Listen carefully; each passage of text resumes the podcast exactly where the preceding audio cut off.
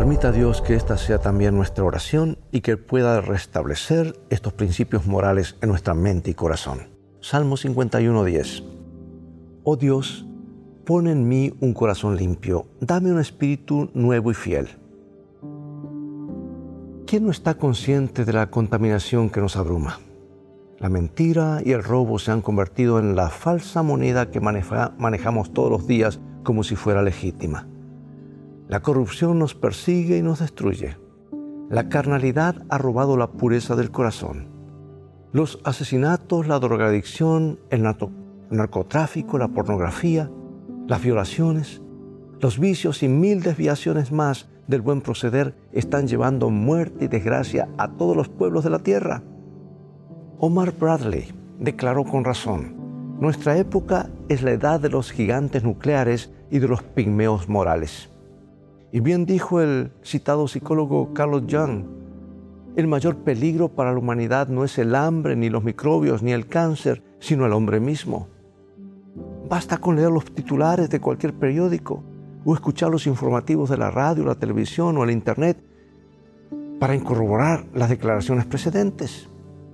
A veces hablamos con preocupación acerca de la crisis energética, pero a la vez pasamos por alto la crisis espiritual que afecta el corazón de la gente. ¿A qué se deberá este descuido? Mientras seguimos viviendo como, en, eh, como el fango de la maldad, viendo cómo el fango se va permitiendo toda la conducta humana, ¿es que nos falta el valor para condenar el mal y para practicar el bien? ¿Es que nos hemos acostumbrado tanto a lo inmoral que ya ni nos damos cuenta de su presencia entre nosotros, o peor aún, nos gustan en el fondo los pecadillos de una moral licenciosa y hasta comenzamos a defender actos inmorales y pensar que esta manera de vivir es la debilidad de quienes nos llamamos cristianos. ¿Nos ha llegado entonces sobradamente la hora? ¿No crees que ha llegado la hora de mejorar o de cambiar el comportamiento?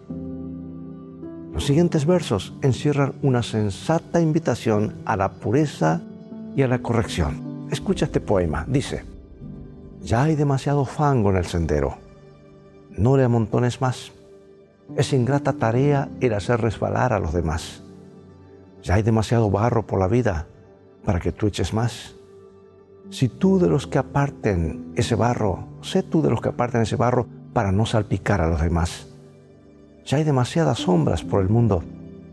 ¿Por qué colocar más? Haz tu vida tan clara y luminosa que evites tropezar con los demás. Hay tanta podredumbre donde quiera que no es justo que tú la, aumentes más. Echa a andar tu pureza sin temores y entonces vivirás. Dios te bendiga y recuerda, en este viaje en el cual vamos todos, las cosas van a terminar bien si hacemos de los principios de la palabra de Dios nuestro GPS y a Jesús como nuestro guía, porque esa es una mejor manera de vivir.